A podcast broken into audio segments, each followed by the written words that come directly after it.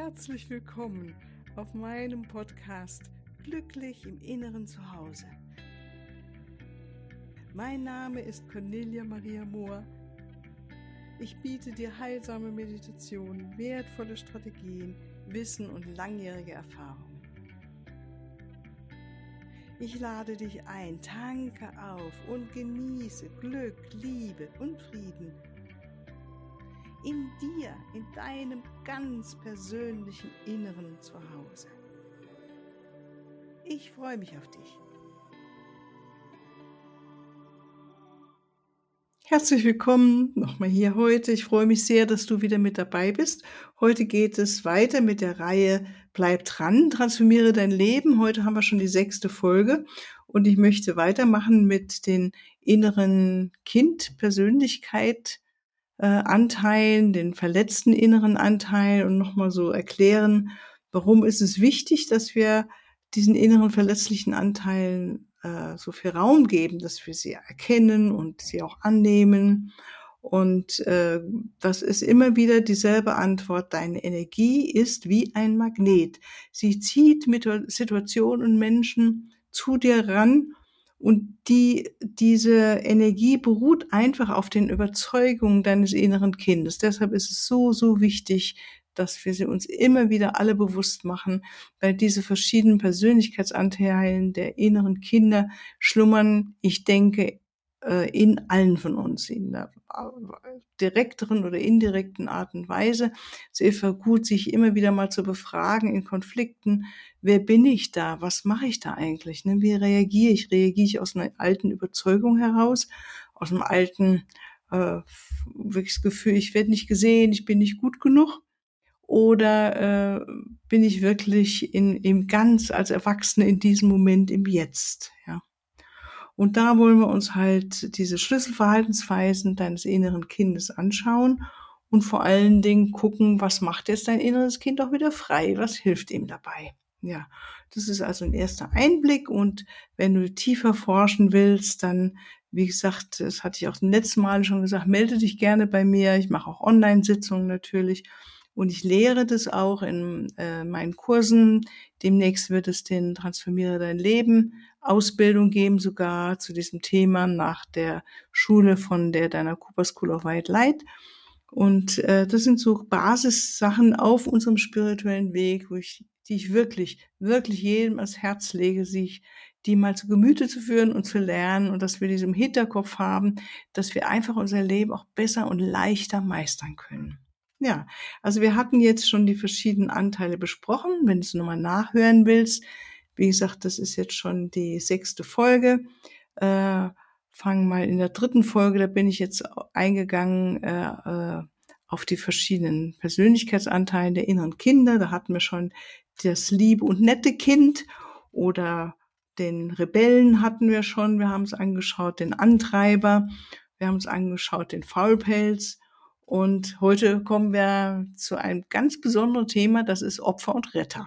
Ja, Opfer und Retter ist sowas Bekanntes und äh, ich glaube, jeder von uns hat dieses Muster irgendwie mal mitgekriegt. Ähm, also erstmal, Opfer und Retter brauchen einander, um zu überleben. Also wir können auf jeden Fall eine Opferpersönlichkeit entwickeln, um unser inneres Kind zu entwickeln. Und jedes Opfer zieht auch bald einen Retter an, der bereit ist, sich um dieses Kind zu kümmern. Ja, und dann haben wir schon da wieder eine Abhängigkeit, die wollen wir uns noch genauer anschauen. Ja, also grundlegendes Opfer hat einfach Angst, die Verantwortung für sein eigenes Leben zu übernehmen.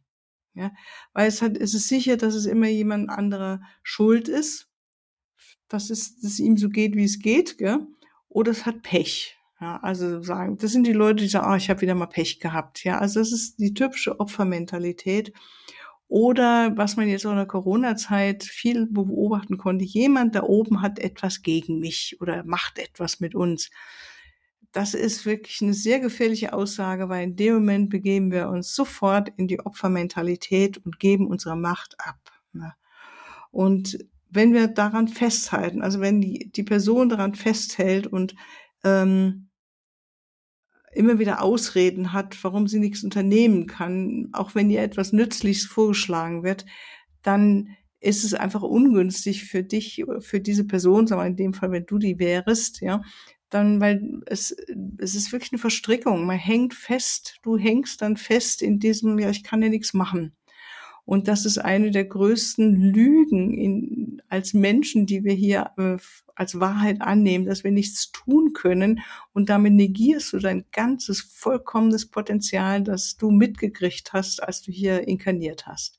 Und erinnere dich, jeder von uns hier ist inkarniert aus der siebten Dimension und jede Seele wurde hierher eingeladen, hier zu inkarnieren und es ist wirklich eine Ehre, hier zu inkarnieren.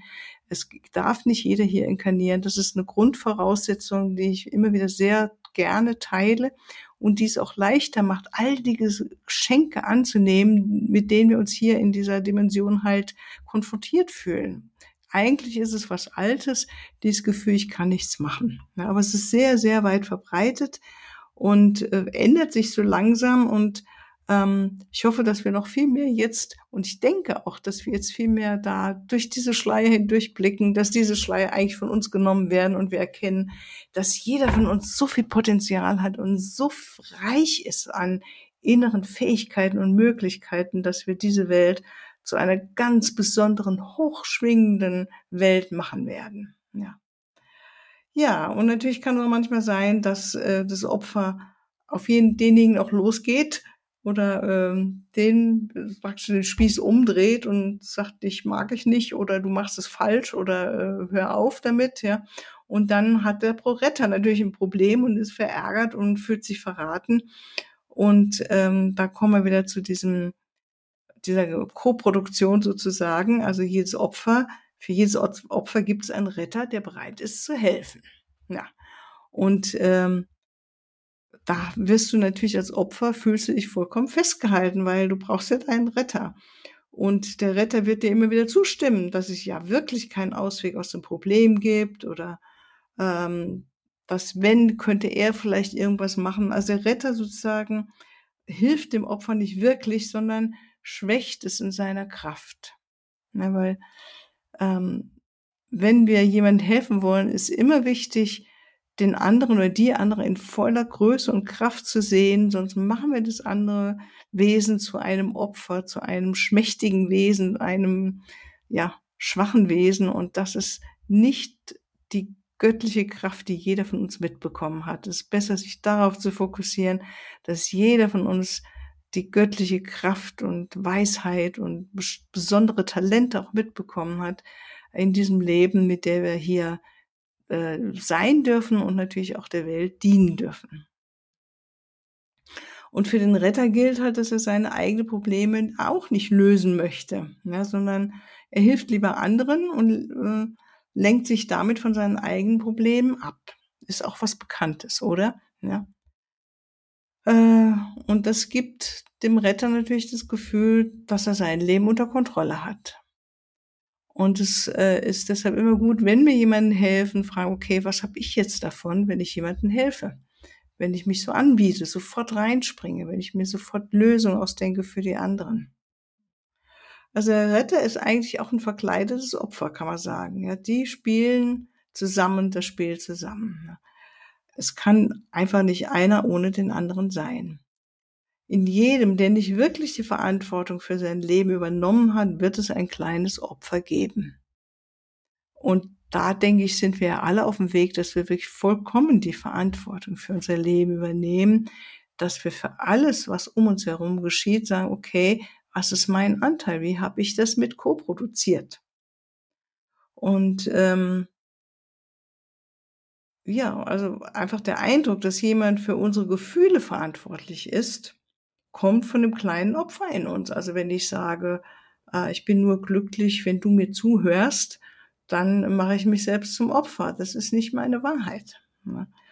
Ähm, und wenn wir anfangen, die Verantwortung für unsere Gefühle zu übernehmen und eben darüber nachdenken, wie wir die Situation in unserem Leben geschaffen haben, dann wirklich ermächtigen uns das und äh, also wir kommen wirklich in unsere volle Kraft und dann können wir auch die Meisterschaft in unserem Leben übernehmen. Dann haben wir das Gefühl, okay, ich, ich, ich habe mein Leben selbst in der Hand. Und dazu gehört einfach, dass wir die Verantwortung übernehmen für uns selbst, für all das, was uns geschieht. Also die Lösung ist wirklich, dass du dir sagst, wenn etwas geschieht, was dir nicht so gefällt, es ist etwas geschehen, für das ich verantwortlich bin. Und wenn ich weiß, wie ich es mir selbst erschaffen habe, kann ich es auch wieder ändern. Ganz einfach. Überleg, wie hast du es mit kreiert? Und es können manchmal sehr, sehr subtile Gedanken gewesen sein, die etwas mit kreieren oder Gefühle. Alte Überzeugungen, genährt von alten Überzeugungen, die jetzt noch in deinem Gedankenfeld immer wieder auftauchen können. Und dann ziehst du die Personen zu dir, die Menschen, die dir das spiegeln. Ne? Und umgekehrt jetzt mal, wenn du für etwas die Verantwortung übernimmst in deinem Leben, dem Moment gibst du dir selbst die Kraft, stärkst du dich selbst und machst noch einen weiteren Schritt in Richtung deiner Meisterschaft.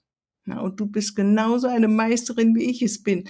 Wir hm, haben alle diese unendliche Kraft in uns und die will äh, sich entfalten. Die will jeden Tag sich immer mehr entfalten. Ja, und da haben wir noch einen nächsten äh, Anteil, persönlichen Anteil, den wir uns anschauen wollen. Das ist der Vernünftige, weil die Vernünftige. Also als kleines Kind erhalten wir möglicherweise widersprüchliche Botschaften oder spüren, dass unsere Eltern nicht immer die Wahrheit sagen. Ja, das ist, denke ich, äh, auch etwas, was viele erleben. Und das verwirrt ein Kind.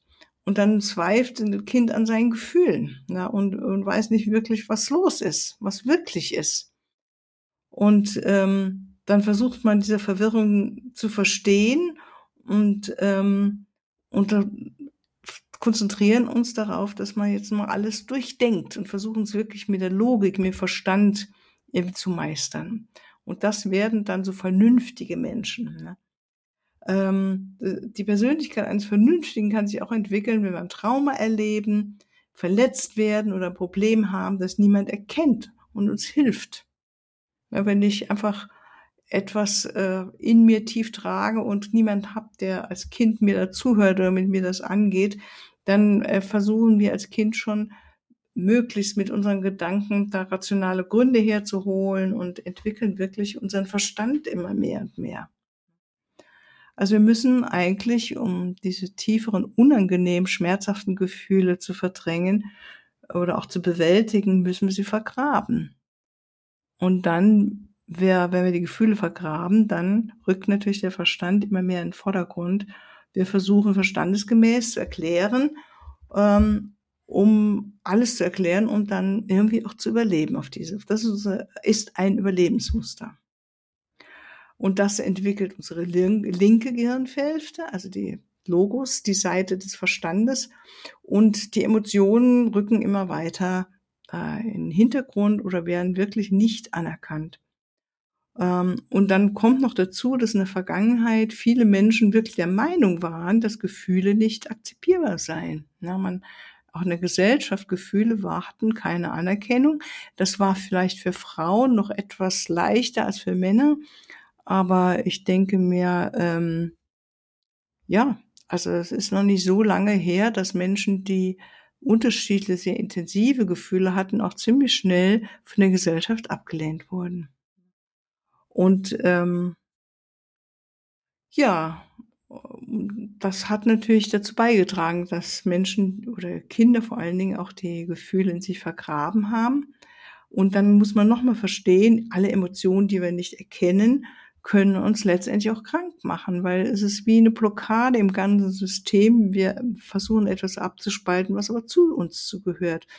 Und wir äh, können sie natürlich vollständig verleugnen und damit auch unsere körperlichen Empfindungen blockieren. Und das gibt eine Imbalance im ganzen System und darauf können sich physische Krankheiten auch schneller oder leichter daraus verursacht werden. Ne? Ähm, und es kann auch sein, wenn wir so vom Kopf geprägt sind, dass wir wütende oder emotionale Menschen einfach nicht verstehen. Wir können die einfach nicht verstehen ähm, und können dann, wenn man so in dieser Kopfseite ist, kann man wirklich sehr unsensibel sein oder bevormundend oder gar nicht bewusst sein, einfach sehr kalt und ähm, ablehnend. Ne? Und wenn wir das tun, werden wir letztendlich Leute anziehen, die diese Emotionen auch zeigen. äh, oder uns entweder das Gegenteil zeigen, also von sehr, sehr starken ähm, Emotionen, so dass wir wirklich die Möglichkeit haben, hier aufzuwachen und auch zu erkennen, dass wir ja auch solche tiefe Emotionen haben können. Oder wir ziehen Menschen an, die uns genau das spiegeln, dieses ähm, Emotionen abspalten und nur vom Kopf her. Und ähm, dann ist in so einer Verbindung oder mit solchen Menschen kann es eine Zeit lang gut gehen. Aber wenn es dann in eine tiefere Verbindung geht, wird es natürlich auch schwierig werden, weil wenn beide Gefühle haben, aber beide die verdrängen, dann ähm, kann es sein, dass es immer ungesünder wird, ja.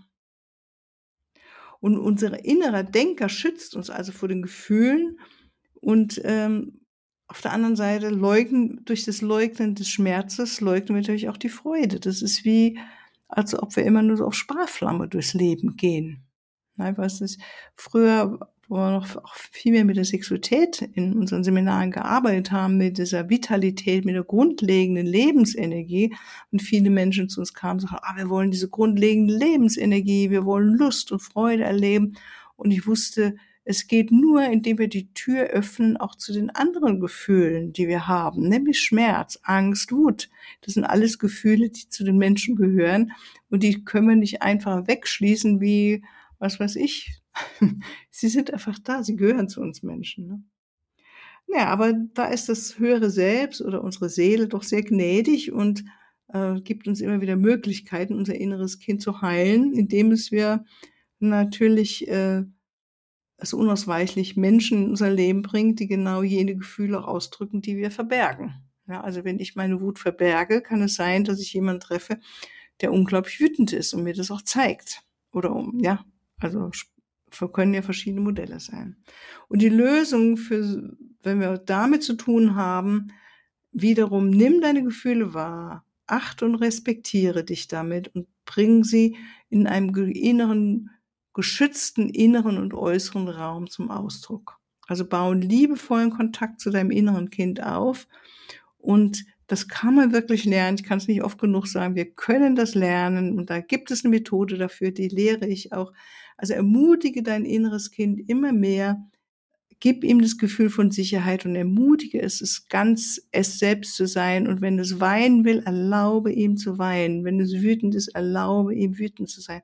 Und das alles in einem geschützten Rahmen, ja, so dass es nicht irgendeine andere Person abkriegt, die mit damit einfach auch überfordert sein könnte, wie wenn du selbst Kinder hast oder ein Kind hast, das ist, ähm, das meinetwegen bringt eine alte Wut hoch oder eine alte Traurigkeit, dann sollte eigentlich bestfalls dieses Kind nicht deine alte Wut und Traurigkeit abkriegen, die vielleicht eher zu deiner Beziehung zu deinen Eltern gehören, sondern das Kind sollte frei sein, äh, ganz es selbst zu sein und dich mitkriegen als liebevolle Mutter oder liebevolle Vater, das halt auch Gefühle hat, aber es spürt, ob es damit was zu tun hat oder nicht.